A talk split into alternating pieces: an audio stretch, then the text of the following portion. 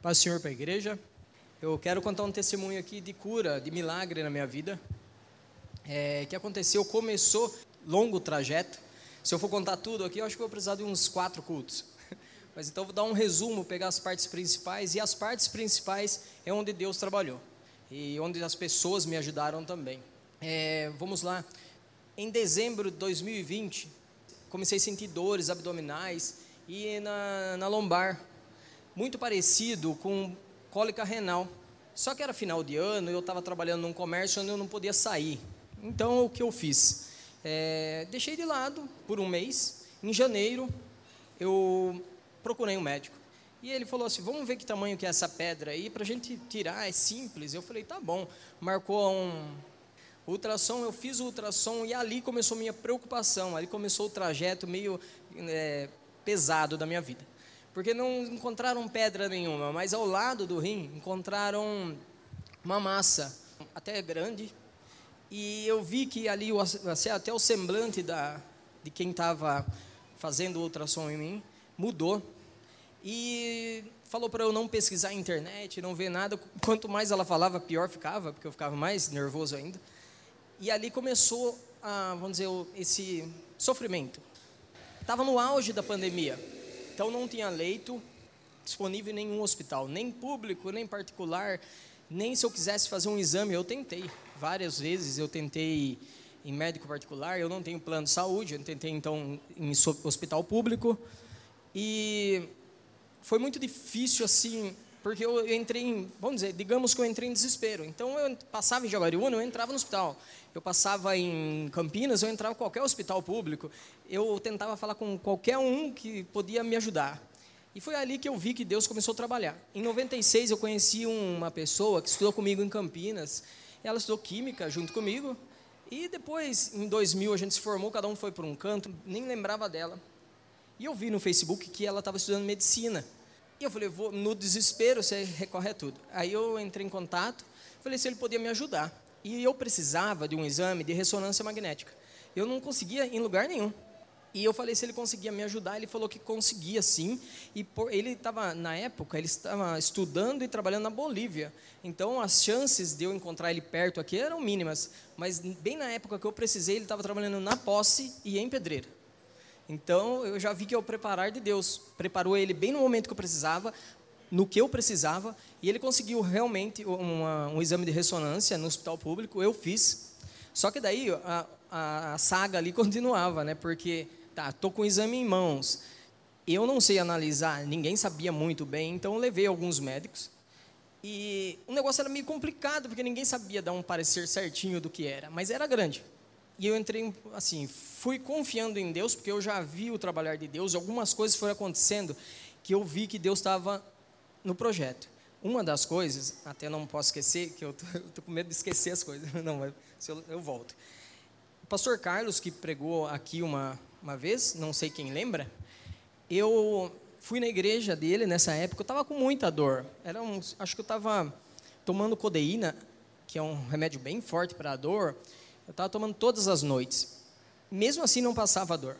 À noite eu não conseguia dormir. E eu fui na igreja nesse períodozinho aí entre o ultrassom e a ressonância. Eu lembro que ele falou assim: tem uma pessoa aqui com uma dor imensa, principalmente à noite, é, não está aguentando, mas só que Deus manda falar que é a última noite que ele vai estar tá com dor. Ele vai dormir essa noite ainda com dor, mas quando acordar não vai ter mais. O tratamento, ele falou, vai continuar, mas a dor para incomodar não vai. E foi justamente o que aconteceu. De um sábado para um domingo, eu fui dormir, era umas duas da manhã. Quando eu acordei, acordei até tarde, porque eu estava acordando muito cedo, a dor não deixava eu dormir. Às 10 da manhã eu acordei sem dor, até eu estranhei e eu ficava me mexendo até voltar a dor. Eu queria que voltasse, pra, que era normal ter dor, porque não estava. Comecei a ver que Deus estava no negócio mesmo. Nesse período eu, fui, eu comecei a procurar até que eu pensei, pô, Unicamp, mas eu assistia muita coisa na televisão que estava leito 100% ocupado na Unicamp. Eles estavam desmanchando, por exemplo, almoxarifado para transformar em leito para o Covid na Unicamp. Eu fui meio sem fé, mas eu fui para falar, pelo menos eu vou, para não ficar aquele negócio na cabeça. Por que, que eu não fui lá? E acabei indo. E, nossa, dei com a cara na porta, nem me atenderam direito. Fiquei mais uma semana procurando, falei com alguns médicos. Um deles falou assim, ó, a gente pode tratar seu caso, mas é impagável. Não tem como você pagar isso daí. E eu lembro que eu saí da consulta, minha esposa falou: Não, a gente vende a casa e faz o tratamento que for, mas não, nem vendendo a casa dava para fazer. Era muito absurdo de cara. E aí eu, do nada, eu falei assim: Eu lembro que era uma tarde, de quinta ou quarta, eu não lembro, mas eu lembro que foi a tardezinha. Eu falei: Ó, prepara todo mundo, vamos para a Unicamp agora. Eu falei, não, mas acabamos de chegar de lá. É agora, tem que ser agora e é agora. E todo mundo meio assim, pensando, ah, tudo bem, vamos fazer o que ele quer. E fui. E nesse dia, Deus abriu a porta. Porque estava muita gente lá fora, no, esperando no pronto-socorro. Muita, muita. E todo mundo reclamando. Tinha pessoas que estavam já três dias lá dormindo na porta lá e não conseguiam atendimento. Mas por Deus, aí entra Deus, né? É, num corredor, um médico passou, me viu, e por curiosidade, foi até meio quase esbarrei nele, ele falou, o que você tem? Eu falei rapidamente, ele falou, entra ali que eu vou te atender. Foi uma coisa assim meio absurda, e eu entrei. Ele falou, eu não vou falar os detalhes, que é muita coisa, mas ele falou rapidamente comigo que ia me ajudar. E eu precisava de uma biópsia, mas o, a área da biópsia da Unicamp estava fechada, desde dezembro, e isso já era final de janeiro, nesse processo. E ele falou, mas tem um amigo meu que eu estudava com ele e ele trabalha aqui. Ele já fez biópsia já trabalhou nessa área.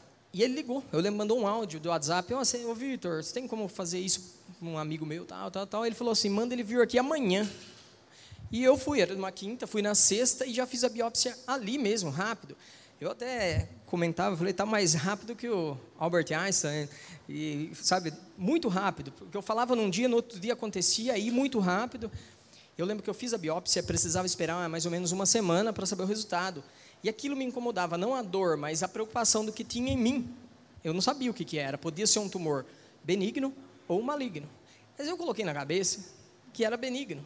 E fiquei até uma semana tranquilo. Até que não, não fiquei tão chocado. Quando eu recebi a notícia que eu fui lá, eu lembro que a médica falou assim: Você já sabe o que é, né?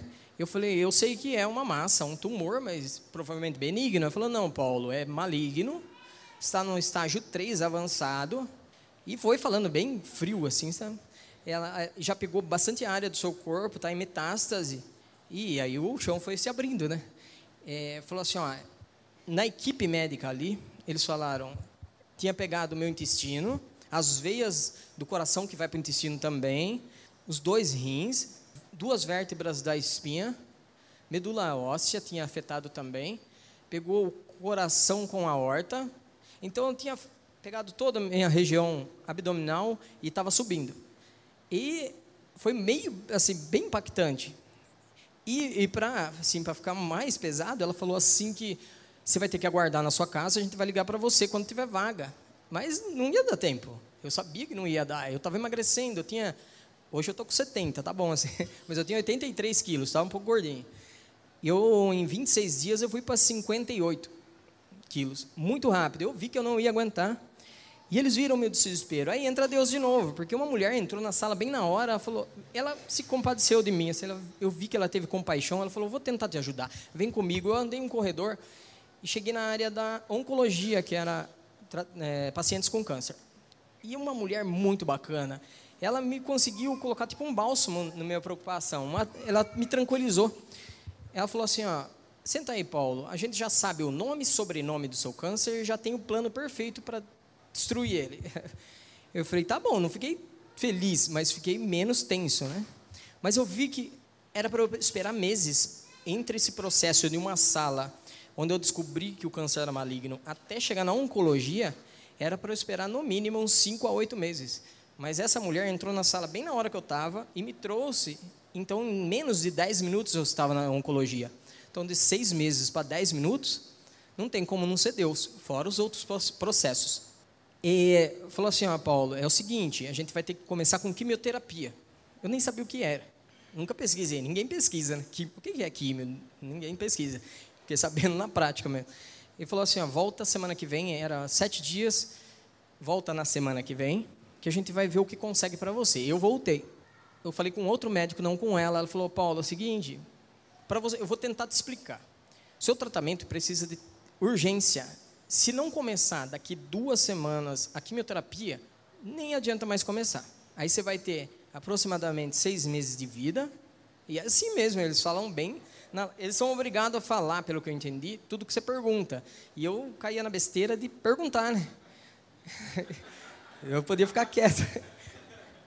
E aí eu falava, mas é, eu tenho bastante tempo de vida? Seis meses, Paulo.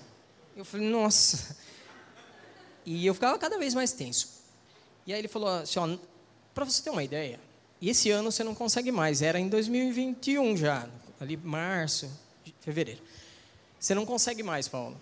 Então, vai para sua casa, mesma situação. Vai para sua casa, a gente vai ligar. Eu falei, não, não vou sair daqui.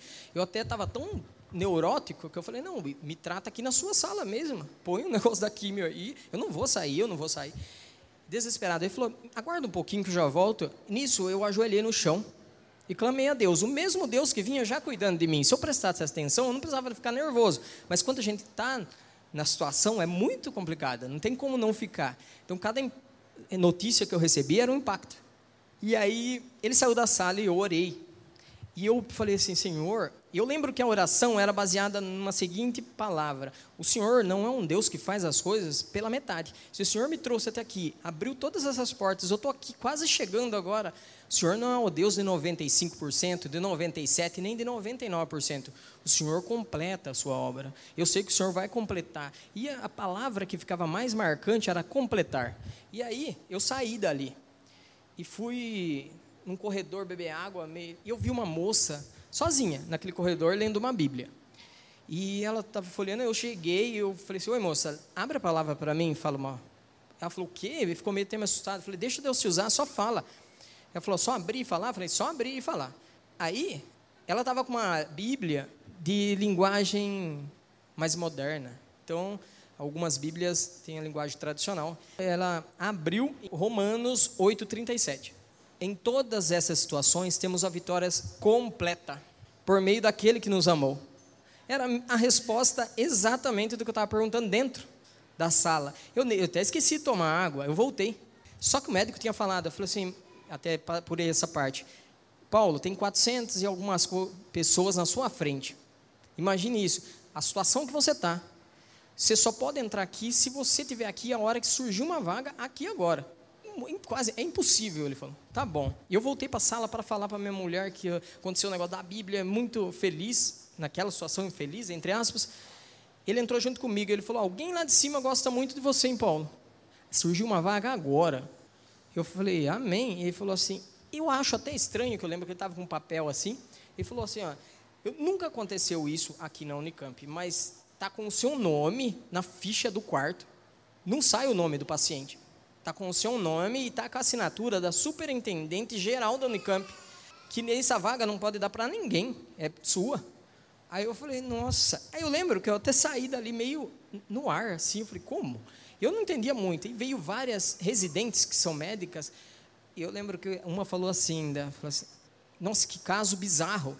Bizarro no sentido assim, nunca tinha acontecido. E todo mundo vinha perguntar, mas como você conseguiu? Você conhece alguém aqui dentro? Eu falei, não, mas eu conhecia lá no céu, né? Deus. Eu, e foi. E eu lembro que ele, eu falei assim, então, o que, que eu faço? vou para casa e espero? Eu falei, não, entra assim. Eu estava de bermuda, chinelo, sem roupa, assim, sem roupa para ficar lá. É agora. Eu falei assim, tá bom. Fiquei meio tenso, despedi da minha mulher. Assim, despedi temporariamente. e, e aí, olhei para minha filha ali, fui carregando até ela na entrada. Mas na hora ali, sei lá, né? Ficava pensando mil coisas. Aí tem uma coisa também, é, minha filha, quando eu descobri, estava com três meses de idade. Quando eu descobri três para cinco, porque é três que eu falo quando eu descobri as dores, mas quando eu descobri o câncer, ela estava com cinco, quatro e meio. Então, para mim, era uma dor, além da minha família, uma dor intensa para mim, porque eu queria ver a minha filha crescer. E na minha cabeça, lá no fundo, alguma coisa, você não vai ver sua filha crescer. E eu sei que é a voz do inimigo querendo me perturbar.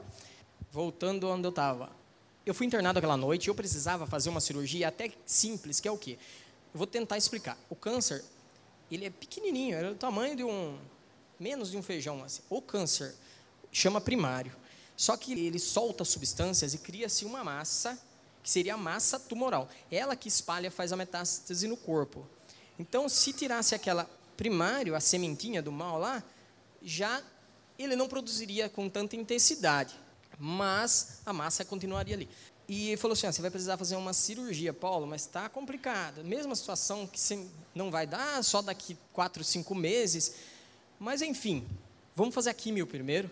Depois, no final da químio, a gente faz o, a cirurgia. Não é o ideal, mas é o que dá. Eu falei, tá bom. E fui dormir. Dormi daquele jeito, né? Preocupado, mas fui lá. Madrugada, um médico me bateu na, nas costas, assim me acordou, falou, Paulo, tudo bem? Viu, uma pessoa que fazer uma cirurgia muito igual à sua. Na verdade, era a sua cirurgia ele não vai vir.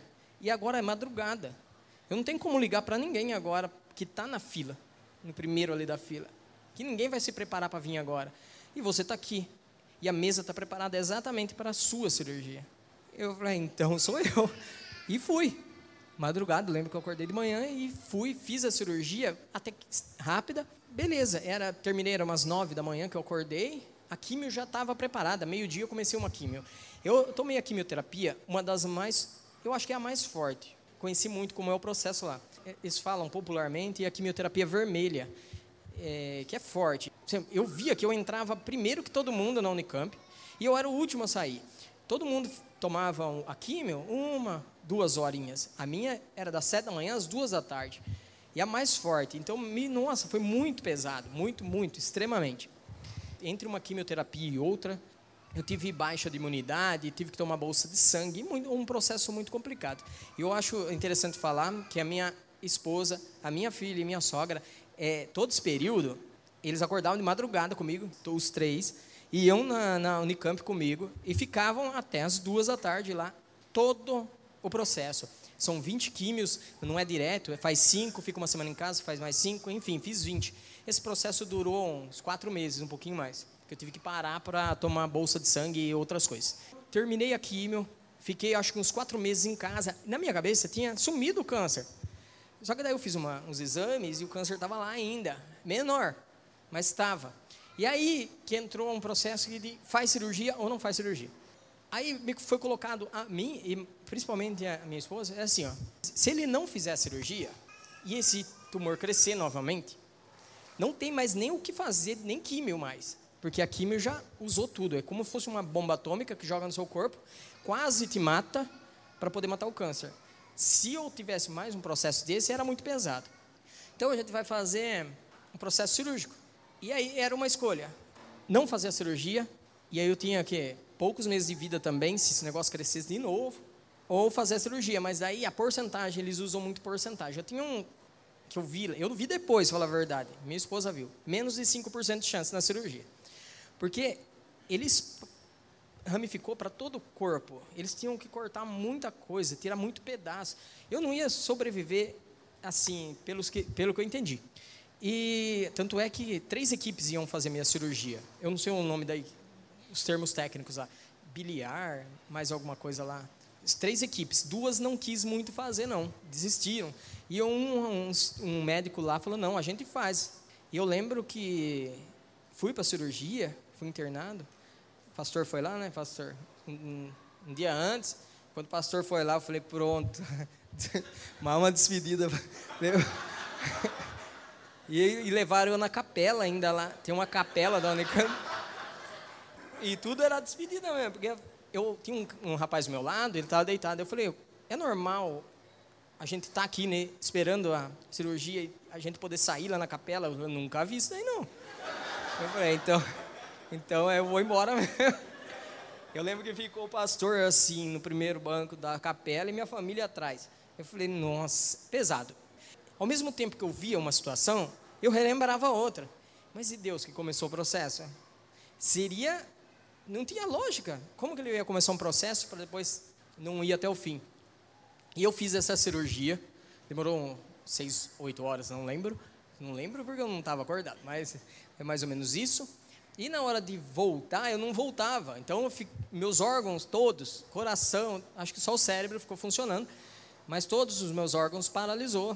E eu entrei em coma. Então, eu fiquei num aparelho. É, assim, todos os órgãos dependiam de aparelho para funcionar. E eu fiquei em coma e dali esse período para mim foi tranquilo, porque eu não estava vendo nada. para minha família tal, eu fiquei de quinta a sábado. Aí eu acordei no sábado. Acordei até assustado porque é desesperador mesmo. E agora, para fechar, assim, eu, eu tentei resumir, mas se alguém quiser saber mais detalhes, eu estou à disposição, porque tem muita coisa que Deus fez nesse processo. Eu até estou tentando lembrar se eu estou sendo injusto com alguém, porque Deus usou muitas pessoas no processo. Mas se eu esquecer, depois eu retorno aqui e falo. Mas enfim, é, fiz a cirurgia, fiquei em recuperação um bom tempo, uns dois meses. Comecei a voltar à vida normal, mas eu tinha que fazer exames para ver se tinha sumido, porque eles tiraram o que puderam. Mas se tivesse um resíduo que seja pequeno ali, ele ia crescer de novo, porque ele, ele pega, assim, meu jeito de falar, né? pega as células lá que estão do lado e vão contaminando as células, cresce tudo de novo. E para a glória de Deus, é, eu lembro que foi pertinho de dezembro, eu fui lá, nem era para isso, eu fui pegar um, um laudo lá. Ela falou assim: Paulo, eu tenho uma notícia boa para você. Aliás, é um presente de Natal. Eu falei: pode falar. Ela falou assim: está 100% curado. Glória a Deus. E eu, é estranho, porque eu não, tem pegadinha, eu vai falar alguma coisa no final, fica vendo. Mas não é, estava curado mesmo, eu fiquei assim, espantado. E, eu, e sabe, esse testemunho que eu estou dando aqui, eu lembro que na porta da Unicamp, lá atrás, quando eu estava, eu falei: Senhor, se o Senhor me livrar dessa situação, que para mim não tem como, é impossível, eu vou dar testemunho na igreja. E aqui estou, para dar o testemunho e mostrar que Deus ele tem o poder de fazer é, o que a gente considera impossível. E se a gente prestar atenção nos detalhes da vida, no cotidiano mesmo, aquela situação que se você acha que ah, não dá, é impossível, ah, eu não vou tentar mais. Mas se você perceber, Deus está ali sutilmente mexendo alguma coisinha ou outra para dar certo. E se não deu certo, é porque não era bom. Mas para mim, eu, o que eu posso falar é que glorifico e exalto o nome de Jesus pela minha cura. E é isso.